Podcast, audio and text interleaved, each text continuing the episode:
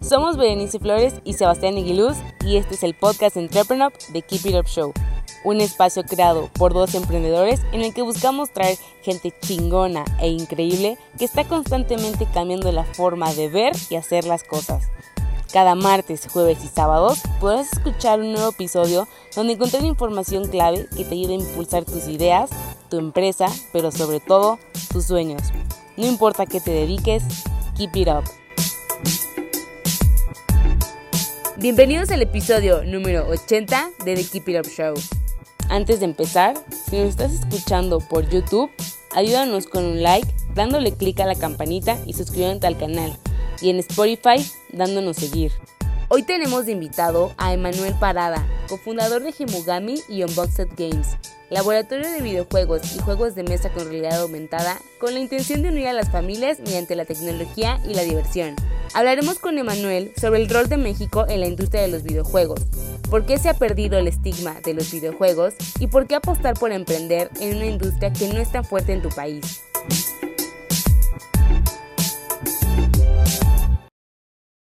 Hola, muy buenas tardes y bienvenidos a otro episodio de The Keep It Up Show. Aquí Sebastián Aguiluz, cofundador y CEO de Entrepreneur y estoy con el cofundador de Gemugami y Unbox Games, Emanuel Parada. ¿Cómo estás, Emanuel? Hola, estoy increíble en este sábado, muy contento, después de una semana de trabajo muy productiva, la verdad me siento muy bien. ¿Tú cómo estás? Qué bueno, muy bien también y ansioso de oír eso. Oye, para los que no están tan familiarizados con lo que tú haces, no sé si nos pudieras contar un poquito de cero. Claro que sí. Eh, la historia nace hace muchísimos años, tengo 33 años. Tuve la fortuna que en el 95 mi abuelo me regaló una revista donde venían dos influencias. Uno era Miyamoto, el gran diseñador de videojuegos de la empresa Nintendo, y el otro era Michael Dell. La revista decía algo así como de adolescente a millonario. Entonces tuve durante muchos años de mi infancia, mi adolescencia, esa espina de la tecnología y el entretenimiento, los videojuegos.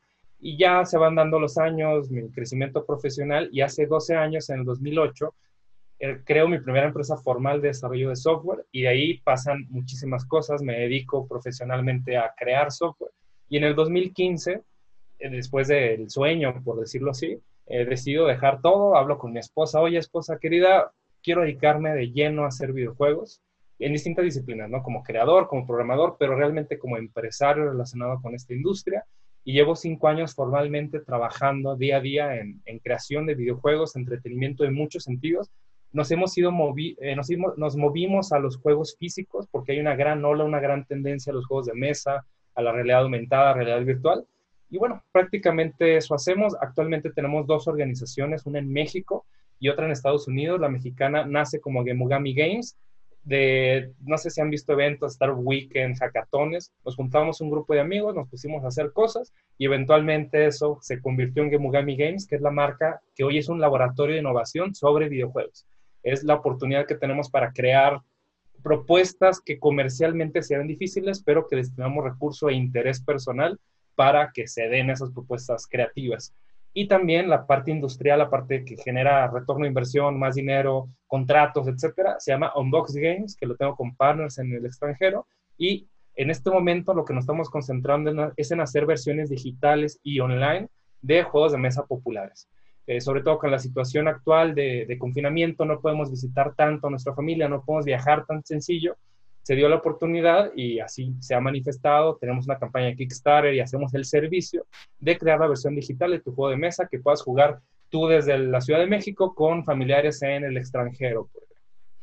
Fíjate que está interesante porque cuando, como a las dos, tres semanas de que empezó la cuarentena, empecé a recibir muchos mensajes de varios compañeros míos, de amigos, que era, oye, seas de pura casualidad, ¿sabes? Si hay una aplicación para que pueda jugar uno para que pueda jugar Risk o para que pueda, no sé yo, no, la verdad no tengo idea. Y al mismo tiempo empecé a ver que otras personas en subiendo historias, normalmente era como de historia en la fiesta, historia en el antro, o, hasta en momentos familiares en una comida bonita con toda la familia, ¿no? Y, y de repente cambió y nada más veía unos jugando, no sé, dominó cubano, jugando, eh, no sé, el mismo uno, Risk, etcétera. O sea, como que en este tiempo de cuarentena, ¿tú crees que hizo que más gente se conectara tanto virtual como físicamente?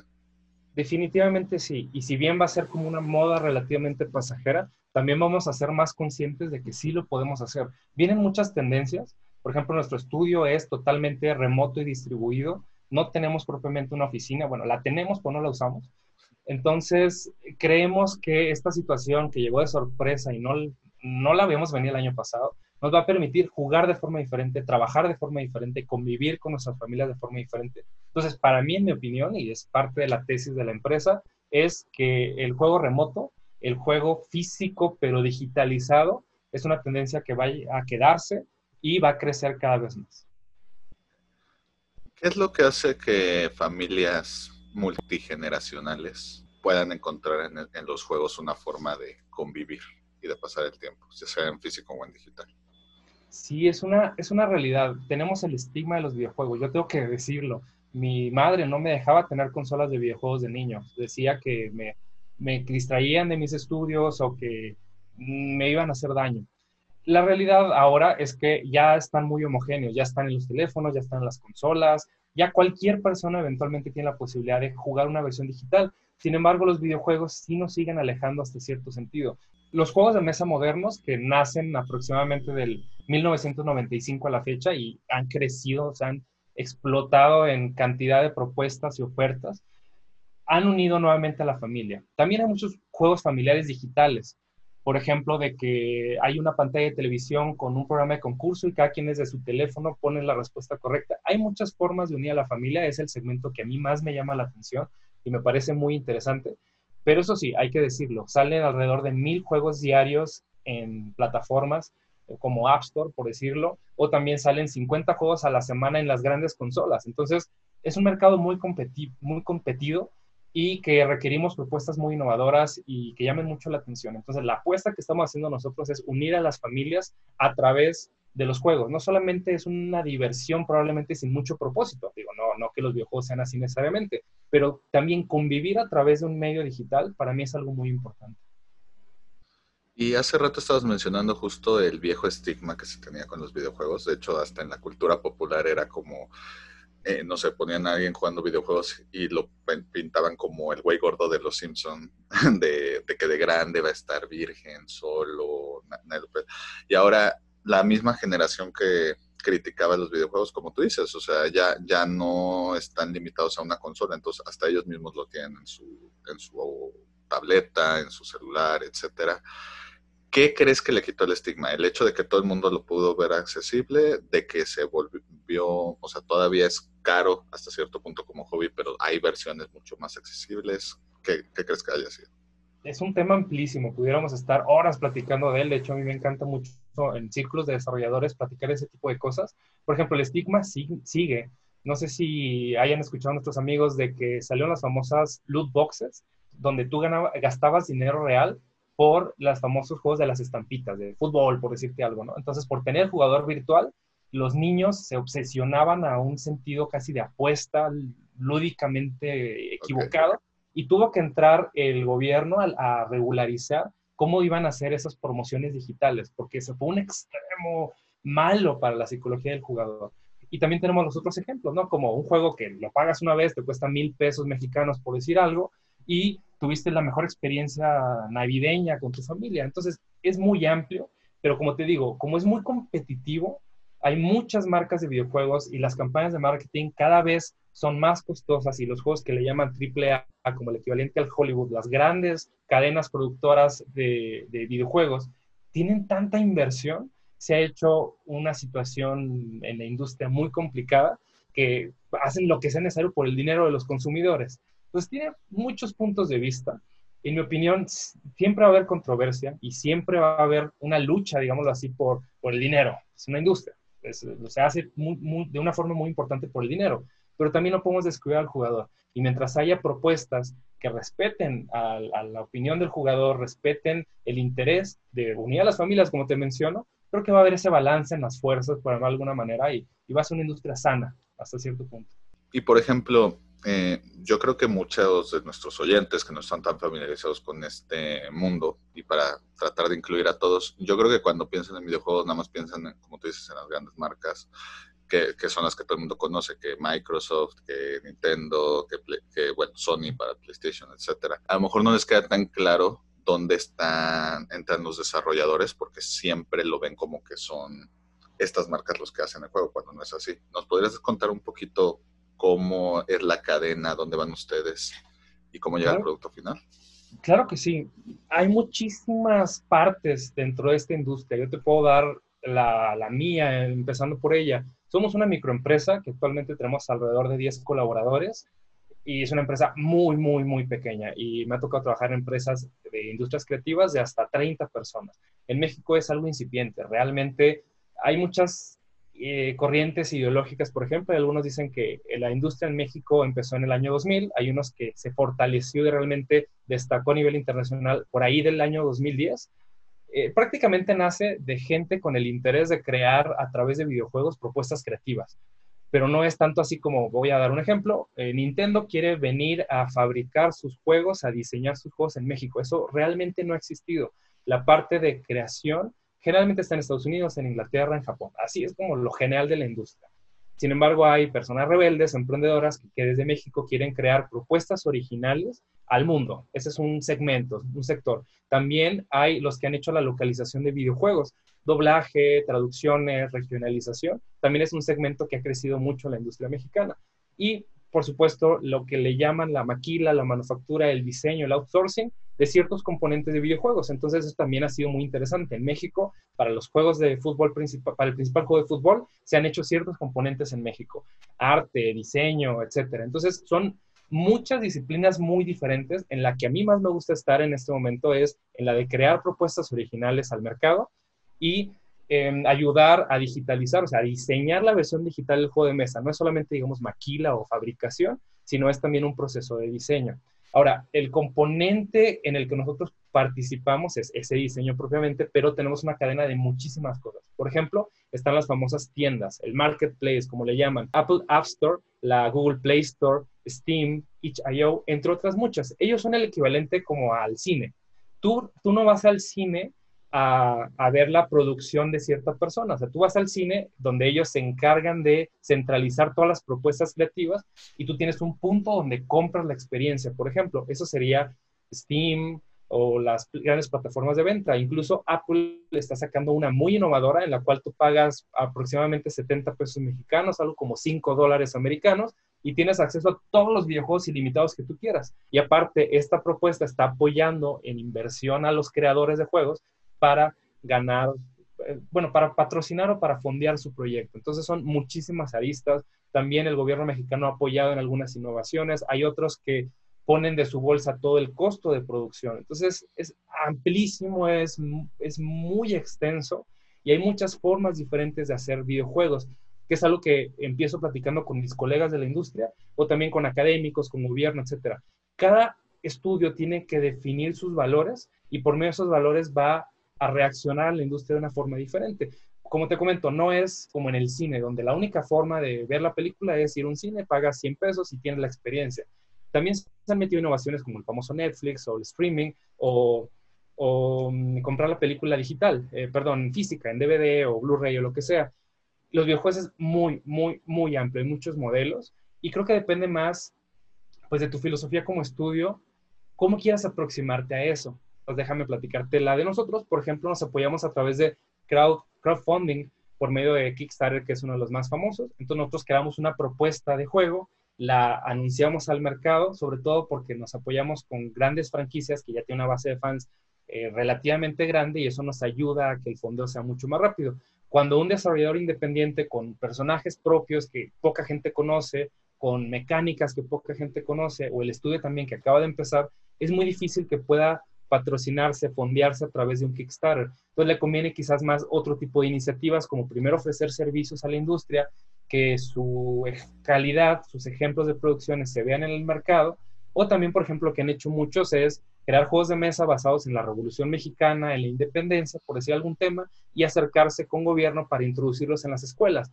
Estrategias hay muchísimas y creo que el gran reto para nosotros de industrias creativas y para todos los emprendedores pero creo que aquí es, más evidente, es la parte de la comercialización. Somos muy buenos creando productos, tecnología, pero somos malísimos en general comercializándola y es lo que creo que recientemente se ha empezado a profesionalizar en México. ¿Cómo podemos ofrecer contratos comerciales de servicios o de productos al extranjero, que tienen 20 años de ventaja sobre nosotros y una gran experiencia y también colchones económicos para innovar en ciertos sentidos que en México apenas vamos empezando. Pero creo que, bueno, estoy segurísimo que la industria mexicana tiene unas bases cada vez más sólidas y que esto se va a consolidar en los siguientes cinco años probablemente. Perfecto.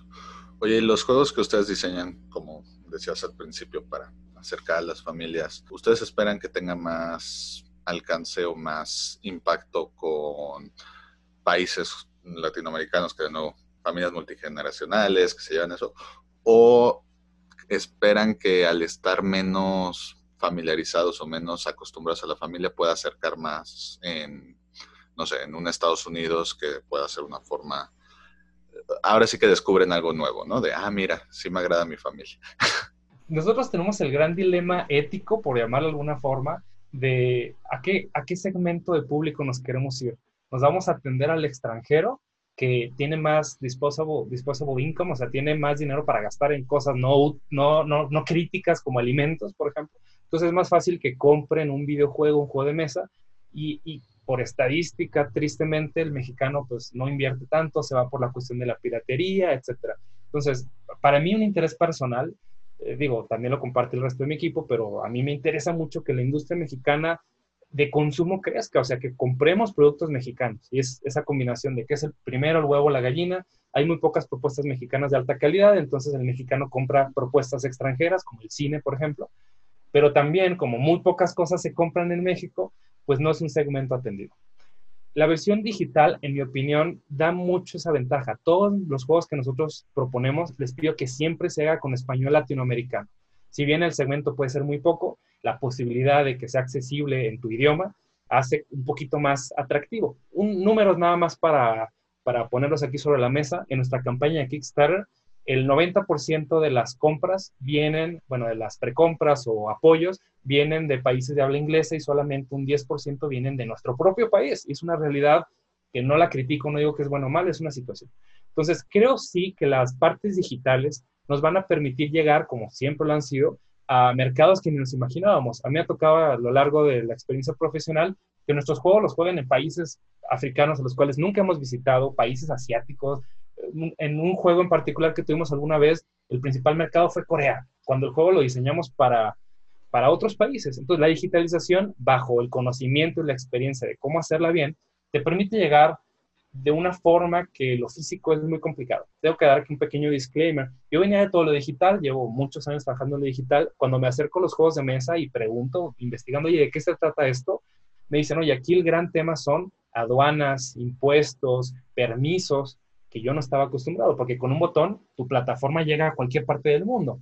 Entonces, es una combinación de esas cosas híbridas que a mí me fascinan mucho. De hecho, la gran tendencia a la que a mí me gustaría llegar es, tienes un juego de físico, un juego de cartas, por ejemplo, pero a través de la aplicación del teléfono ves realidad aumentada o tienes una forma mucho más interactiva, más interesante de, llegar con las dos ventajas, ¿no? Entonces, es como tú tomar decisión sobre tu producto. Me conviene que sea físico, tiene ciertas características, también el sentido de que algo es tangible le da más valor, curiosamente. Puedes pagar 50 pesos por un café, pero pagar un dólar por una aplicación psicológicamente es complicado. Entonces, ¿cómo tú convences al público de eso, no? O sea, mejor en lugar de pagar el café de la famosa franquicia, cómprame mi juego. Y, y, nos ha ayudado mucho a dar ese sentido tangible. Te llevas un pin, un pin vale tres pesos hacerlo, pero la sensación de que recibiste algo físico funciona bastante bien. Entonces, creo que lo tangible, y fue una discusión que tuvimos con unos amigos recientemente también ahí en YouTube, lo pueden seguir si, si gustan, les dejo el link si quieres compartirlo, el, es cómo hacemos ese balanceo de llegar lejos a través de lo digital, pero no perder ese contacto físico. Está ese famoso meme donde toda la familia está reunida en la sala, pero cada quien está concentrado en su teléfono. A través, interaccionas con tu propia familia a través de la pantalla. Es una cosa curiosa, por lo menos de, decirlo. Yo sí quiero creer, y lo he visto cuando voy con mi familia, mi familia no vive en la misma ciudad en la que estoy actualmente, y jugamos los juegos, realmente hay una convivencia adicional, y sobre todo hay juegos, a mi madre le encantan, eh, de esos de que te ponen preguntas eh, curiosas y, oye, ¿qué haría esta persona en esa situación? Y la conoces porque el pretexto social, a diferencia muy respetable, a mí me encanta, de tomar una cerveza probablemente, es por medio del juego, que te va a una serie de reglas y te saca de un mundo tradicional. Entonces, los juegos tienen muchas ventajas, yo lo he visto, lo he vivido. El objetivo ahora es compartir todos sus beneficios con el público y hacerlo más democrático. Tengo muchos amigos, por ejemplo, en Secretaría de Cultura, que se encargan de hacer al aire libre, cuando era más factible, hacer eventos donde van pasando los, los papás, los ponen a jugar, bueno, los papás con los niños, los ponen a jugar y ves unas reacciones que, que no tienen precio. Entonces, falta mucho por hacer, eso sí es una realidad. No todo es negocio. Obviamente, como empresario, lo primero que hacemos es dar, pensar en la sostenibilidad de nuestras empresas, pero no todo es negocio. El entretenimiento también es crear sonrisas, como en la salud es crear salud en nuestros pacientes. Aquí es crearle alegría a la gente y es muy, muy complicado, pero créeme, es muy satisfactorio. Perfecto. Oye, Manuel, y por ejemplo, ya mencionaste de que tiene ese conflicto entre a quién le quieren vender y quién probablemente les pueda comprar. Me da curiosidad, ¿tienen un conflicto similar de por qué decidieron estar en México en vez de estar, no sé, en Estados Unidos o Inglaterra o Japón, que como tú dices, ya está ahí más desarrollado? ¿No pudieron haberse apalancado el sector ahí? ¿O por qué decidieron ir a ayudar a desarrollar un nuevo sistema en vez de aprovechar el que ya está como emprendedor? Eso es una excelentísima pregunta. Yo le digo a mis amigos, sobre todo, porque es un tema muy tabú todavía. Oye, si no estás contento en México, pues vete al extranjero, ¿no? Entonces es como la respuesta fácil y obvia y sencilla, por decirlo de alguna forma. Los que nos quedamos en México haciendo industrias de México, la verdad, tenemos un hándicap bien complicado. O sea, la situación, el entorno es complejo, pero también analizándolo fríamente, allá también es muy complejo. Las condiciones laborales, los sueldos que esperas pagar, las escuelas de desarrollo de juegos, o sea, cada, cada entorno es diferente. Tengo que ser muy honesto contigo. Por ejemplo, cuando hacemos outsourcing, por decirlo de alguna manera, no, no quiero llamarlo outsourcing porque eso me suena más como delegan completamente la parte creativa ya y aquí solamente la fabricamos. Nos dan un contrato para hacer un juego en México para una empresa extranjera, realmente se van con nosotros porque nuestro precio es más económico que hacerlo en San Francisco. Es una realidad. Y por eso hay tantas fábricas de software en México, Guadalajara, etcétera. Un tema es el, precio. Definitivamente en México los procesos tienden a ser más económicos, pero también nosotros no queremos devaluarnos tanto. Entonces, por eso también tenemos que elevar el nivel de nuestro, de nuestro equipo de trabajo para que sea competitivo a nivel internacional. Quizás no pudiéramos ganar lo mismo que si viviéramos en San Francisco, pero también como el costo de producción es menor por el costo de vida, entre otras cosas, se balancea un poquito más. Entonces, la estrategia prácticamente, un Box Games tiene tu presencia en Estados Unidos, mis partners viven en Estados Unidos y nosotros estamos creando y diseñando en Guadalajara y Ciudad de México, donde está principalmente nuestro equipo. Ahora, sí es una decisión compleja, ¿no? Porque, por ejemplo, fíjate, no quiero hablar mal de nadie, obviamente, pero tenemos una decisión. A ver, hacemos toda la estructura legal y formal en México y pagamos nuestros impuestos a México, que podemos decir que no ha apoyado tanto estas industrias creativas, pero no lo juzgo. O estas personas responden directamente a la organización estadounidense y se les paga desde allá. Y tengo muchos amigos que son freelance y trabajan para empresas estadounidenses desde México y lo tienen que pagar doble impuesto, etcétera. Todo legal, todo dentro del margen de la ley. Yo soy muy fan de eso. Entonces, sí es una decisión compleja. Yo irme a vivir físicamente a Estados Unidos, por ejemplo, es una decisión que he platicado con mi esposa. Ella no quiere irse a, Estados Unidos. Entonces, yo tengo que, ver qué hago desde México por ejemplo. Entonces entra en el punto de vista del emprendedor, pues sus valores. ¿Quieres vivir en, Estados Unidos o no? Podemos irnos a Canadá probablemente. Podemos, a mí me ha tocado tener la dicha de, ir a visitar diferentes países europeos y dices, el nivel de vida es completamente diferente, pero también la competitividad. Por ejemplo, en Alemania, una empresa donde tengo muchos amigos ahí, si no eres alemán, tu punto de entrada es muy complicado en todos los segmentos. Yo intenté trabajar con empresas eh, alemanas y si no eres alemán, es muy difícil que te den un contrato. Debes tener una presencia extranjera muy, muy, muy fuerte. Pues creo que es algo que, que tenemos que ir experimentando, te soy muy honesto. La empresa eventualmente va a crecer de forma internacional. Actualmente, como una microempresa que somos, pues no tiene sentido todavía tener franquicias a lo largo de todo Sudamérica, por, por decirte algún ejemplo.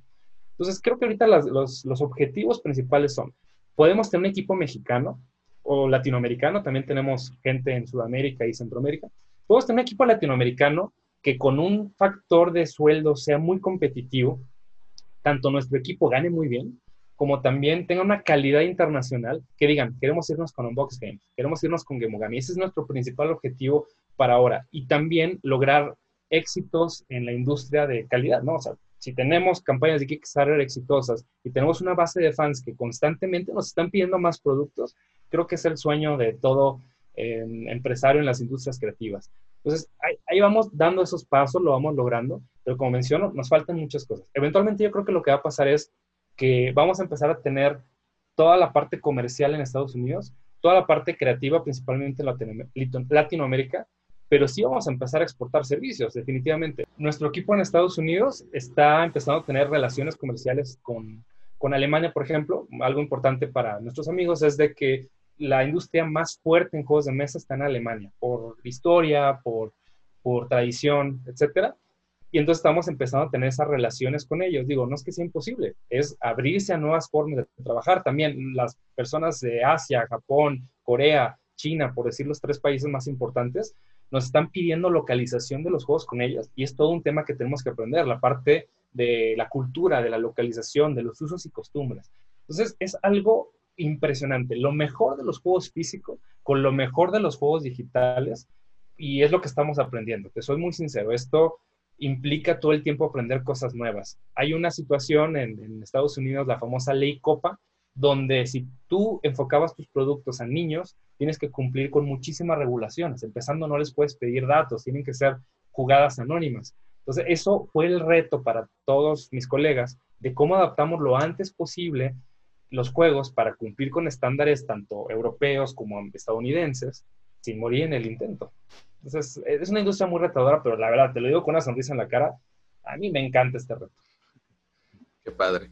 Oye, Manuel, y ahorita pensándolo, ¿de pura casualidad no tienes alguno de tus juegos como para que los que nos están viendo en YouTube puedan visualizarlo un poco? y los que están en Spotify eh, pues, se metan al link. Mira, aquí están. Ese es un concepto que me encanta. Tomamos la decisión sobre los juegos de mesa, pues son una cajota, no se tocó el famoso turista, etcétera. Son una caja así del tamaño de la mesa y luego ocupan todo el espacio. Y luego no sabes ni dónde guardarlos cuando no los usas. Te lo tengo que decir, ¿eh? yo actualmente tomamos la decisión, mi, esposa y yo, de vivir en un departamento pequeño, no nos cabe nada. Soy fan de los libros y todo, y, y no puedo. Me he movido al Kindle, al lector digital de libros, pero también me, me gustan los juegos físicos, ¿no? Mira, ahí, ahí te va el concepto. Nos, nos, asociamos con los chicos de 524 Labs. Eso es un juego completo. Cabe una latita de mentas como la famosa que venden ahí en, en los supermercados. Y aquí tienes todo el juego su manual, sus reglas, sus componentes, sus cartas. Y de la versión física, lo que hicimos nosotros fue trabajar la versión digital. Ok. Y aquí puedes simular todo el espacio de, cartas, el tablero, etcétera, eh, desde, desde tu teléfono. Todos nuestros juegos de mesa digitales tienen tres modos de juego, por lo menos que es el modo solo, quiero practicar y juegas contra voz de inteligencia artificial, el mismo juego. También tiene el modo pass and play, donde no requieres tener físicamente el juego, es la mejor experiencia, pero imagínate que estás de viaje y no, o vas en un avión y no puedes armar el juego de mesa, entonces vas compartiendo el dispositivo y lo vas pasando entre tus amigos, entre tu familia, y cada quien va tomando su acción en, el, en la pantalla que simula la mesa propiamente. Y también tiene la versión online, en la cual tú puedes jugar de forma sincronizada, o sea, en tiempo real, o también dejas tu turno, apagas el juego y esperas a que la otra persona te conteste con la acción. Todos nuestros juegos tienen ese modelo. Tengo que decirlo, es parte de una innovación que nosotros estuvimos trabajando de crear nuestro backend, es decir, nuestro servidor con esta estructura de trabajo. Em, y también la parte front, la parte visual, que es el diseño de las animaciones, los componentes y hay gente que dice que es bien fácil, el juego de mesa ya está, o sea, nada más lo tienes que meter en una aplicación. Realmente también hay mucho trabajo de UX, eh, diseño de experiencia de usuario, rediseño de juego. Hay una disciplina eh, dentro de esta industria que es el game design, donde tienes que hacer adaptaciones a lo que ya tienes o propuestas nuevas, donde la meta final, hay dos metas finales. Uno es que la persona se divierta y la submeta es que se divierta tanto que compre tu juego y se sostenga la vida del estudio. Entonces es una disciplina muy importante, muy interesante. Nota para los amigos que nos están viendo, si les llama la atención, Hay muy pocos game designers buenísimos en México y todos los estudios estamos buscándolos. Si es un área profesional que te interesa, te gusta la estadística, las matemáticas, el testing, vale mucho la pena que, que lo explores. Este es uno de ellos, MinWorks, y el otro se llama Min Delivery. Actualmente MinWorks está en campaña de Kickstarter, voy a hacer un comercial súper rápido. Si te interesa apoyar a esta industria mexicana, Kickstarter, ponle MinWorks Digital y estamos vendiendo la versión digital. Eh, se va a entregar eh, más o menos en agosto, estamos en la preproducción. Ya tenemos una versión beta, si te interesa jugarlo y, creo que es un juego de entrada. Eh, haz de cuenta que hay un sector en, en los juegos que son juegos muy, muy, muy pesados. Partidas de 3 a 6 horas, por ejemplo este juego se juega en 15 minutos, ocupa muy poco espacio, físicamente cuesta alrededor de unos 300, 400 pesos. No es exageradamente costoso y, como te comento, une mucho a la familia, es muy divertido. Un pequeño comercial, ayer en nuestro equipo de desarrollo intentamos jugar lo más posible, integrarnos como equipo. Como estamos distribuidos, tenemos gente en Ciudad de México, en, Guadalajara y también en Sudamérica, pues a veces pasa eso de la digitalización, ¿no? ¿no? No tienes físicamente una forma de abrazar a tu equipo cuando las cosas salen mal. Intentamos todos los viernes jugar algún juego digital. ayer tuvimos nuestro torneo de, de Minworks y bueno, tengo que decir que me tocó ganar después de una dura eliminatoria y la neta yo estaba así, eh, definitivamente estoy en la industria que me encanta. Eh, puedo hablar con mi esposa llegando de la, terminando nuestras actividades, oye, me siento muy contento sí es complicado, tengo que decirlo, y no, no quiero desanimar a nuestros amigos, pero todo lo, de emprendimiento y más en industrias creativas es retador porque no está resolviendo el problema del hambre o de la industria médica o así, sino pues es ese famoso em, pues lujo, por decirlo así, el lujo de entretenimiento, pero bajo ciertas decisiones y experiencia, te lo tengo que decir, te lo tengo que compartir, es una industria con mucho dinero, han hecho las estadísticas de que ya los videojuegos están creciendo más, a un ritmo más acelerado que el cine, que la música, que los deportes, en algunos aspectos, con un gran asterisco. Pero pues es algo que vale la pena que nuestros amigos emprendedores que van a iniciar exploren. Es una industria noble en el sentido de que emocionalmente conecta muchísimo contigo, pero también tiene muchos asteriscos que tienes que tener una mentalidad muy fuerte y es lo primero que hacemos con nuestro equipo de trabajo. A ver, tienes que prepararte mentalmente a que muchas cosas pueden salir mal, como toda startup. Sin embargo, podemos crecer a ese ritmo. Algo que me sucede mucho es de que la mayoría de los talentos, en concreto en esta disciplina, se han ido al extranjero, como tú me lo habías preguntado. ¿Por qué, ¿Por qué insistimos en México? Bueno, es porque, al menos a mí como profesor universitario que a veces me, han invitado a, a apoyar en las clases, tenemos el talento en México, tenemos el hambre, tenemos las ganas, pues falta dar ese cúmulo de, opciones para que nuestros programadores, nuestros artistas, nuestros diseñadores no se tengan que ir al extranjero, que podamos hacer esa tormenta perfecta, ese balance, para que desde México puedan pasar cosas muy interesantes. Nota, aquí un gran asterisco y quizás recomendación sería, no lo hagan solos. Ni, ni solamente los estadounidenses pueden solos, requieren tener una cadena internacional, a lo mejor los programadores en México, los, la manufactura en China, la distribución en Europa pero eso donde yo puedo solo no lo creo. El, el, gran valor de esta industria es conectar, como todos los emprendimientos, como todas las startups. No podemos pensar solamente que en México podemos lograr todo o en Estados Unidos. Es muy necesario, lo he vivido, lo comparto, que tengas excelentes relaciones con cada país en el que estés, que sepamos, como lo mencioné anteriormente, comercializar nuestros servicios, nota para nuestros amigos de la industria creativa. Es lo que más nos falta. Hay que entrenarnos y, no lo podemos hacer si no estamos ahí. También algo que nos pasa es que descuidamos uno de los aspectos, ¿no? O sea, comercializamos muy bien, pero no tenemos esa capacidad creativa que nos da la experiencia. ah, vamos a vender en el extranjero, listo, ya vendí el producto, ahora ¿cómo lo hago? Crear un videojuego, lo dicen los, los que trabajan en software, por ejemplo, es uno de los productos más complejos que hay porque digo, obviamente un sistema bancario y militar pues tienen su complejidad. Sin embargo, además de la complejidad propia del entretenimiento, eh, bueno, del software, tienes que hacerlo divertido para la gente. Entonces es un doble reto. Que no se nos caiga el mugroso servidor cuando llegan mil jugadores, al mismo tiempo que esos mil jugadores tengan una experiencia increíble. Y eso es lo que vendemos, eso es lo que hacemos. Y bueno, ¿qué te digo? sí podemos, sí podemos como mexicanos. Yo, yo no soy así patriótico, nacionalista, que México es lo máximo, no. Tenemos una gran cantidad de recursos, sobre todo humanos, no me gusta llamarlo recurso humano, talento humano, personas muy talentosas. Vamos a dar los pasos para demostrar en el mercado internacional que podemos colaborar con empresas extranjeras, que podemos adaptarnos al, al top de la mente en, el extranjero. Y eso creo que es lo que nos falta y a lo que estamos apuntando para llegar allá. Perfecto. Oye, Emma, a todos los invitados de The Keep It Up Show, eh, les pedimos al final que nos digan tres sís y tres nos que les recomiendan a emprendedores. Básicamente, tres consejos que crees que un emprendedor debería hacer sí o sí y tres consejos, bueno, tres cosas que debería evitar a toda costa. Tres mandamientos y tres pecados capitales. ¿Cuáles serían los tuyos?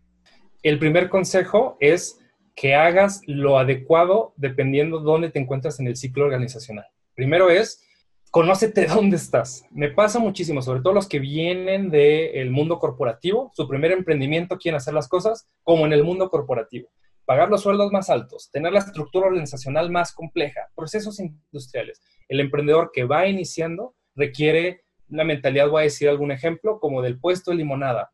Pues lo hace sin permiso, algunas cosas, obviamente todo dentro del margen de la ley, o sea, no pidas permiso para hacer las cosas, lo haces. Ese es el primer paso para el que va iniciando. Pero después, cuando ya crece y tienes una solidez como empresa, no puedes tener la misma mentalidad de cuando eras una empresa familiar o una startup.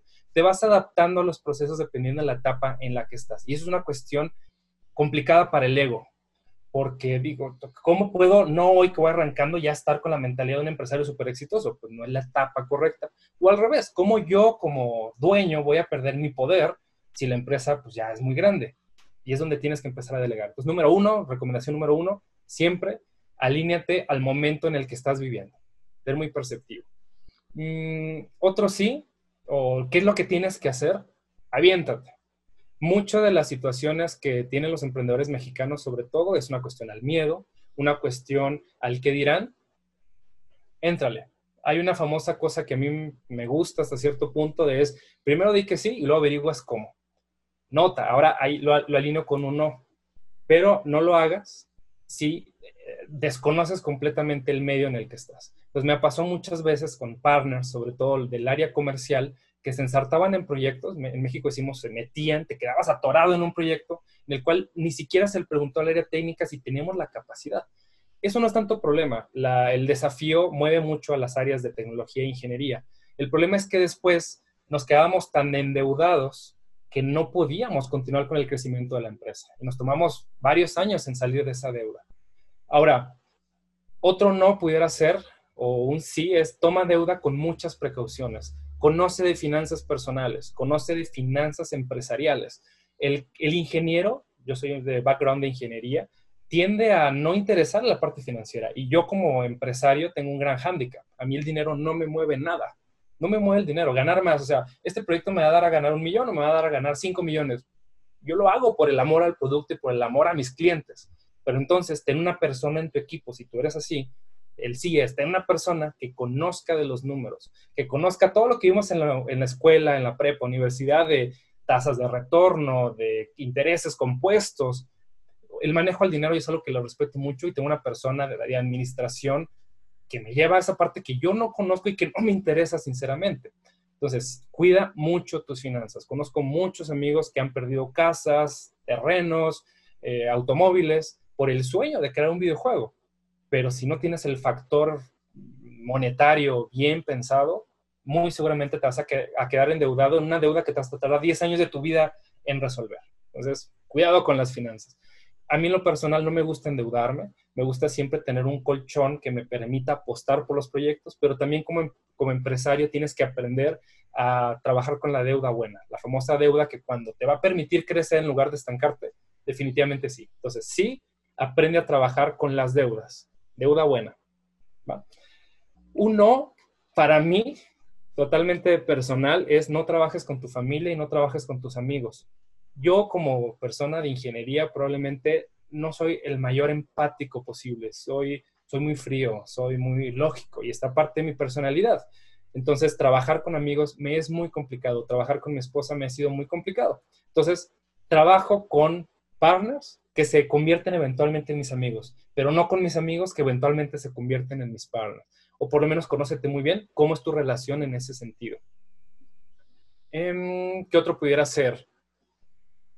No, trabajar con tu, con tu familia. Mm, no, pues, por lo pronto son los, son los que se me ocurren sí y no. Perfecto.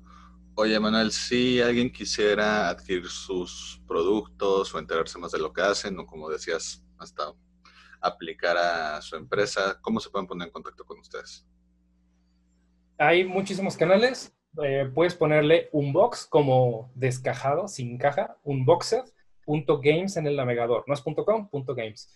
Esa es una de las formas principales. También en Facebook, Unbox Games, y te lleva a la página de comunidad. Principalmente el contenido está en inglés. Y también tenemos Gemugami, gemugami.com o en Facebook, buscas Gemugami, G-E-M-U-G-A-M-I. Gemugami, que dato de trivia, que lo dejamos hasta el final de la plática, Gemugami significa en japonés em, Dios de los juegos, que es una historia muy padre que me tocó con un amigo que es mexicano-japonés, crear nuestra primera producción y el nombre que pusimos fue, fue Gemugami.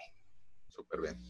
Perfecto. Oye, Manuel, pues te quiero agradecer por el tiempo. Espero te lo hayas pasado también como nosotros y como decimos en el programa, keep it up. Muchísimas gracias por la invitación. A, nivel personal, además de la organización, si gustan, si, les gusta lo que mencioné, me gusta mucho escribir, me gusta también platicar. Tengo un podcast que se llama sembrandojuegos.com y mi página personal eapl.mx, mis iniciales Emanuel Alejandro Paraliza.mx. Ahí escribo en blog, tengo una bitácora de los proyectos que estamos haciendo. Si te gusta como el detrás de cámara de, de cómo se crean los juegos, ahí vas a encontrar cierto comentario.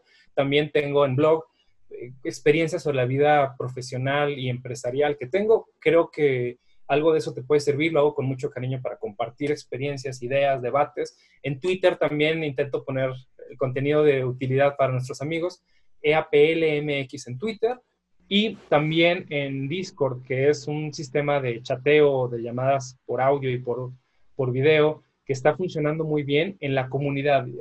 Nace de los videojuegos. Si ustedes no lo conocen, les recomiendo mucho que exploren la parte de Discord porque gran parte de lo de videojuegos se está moviendo por ahí. En Discord también me encuentran en distintos canales.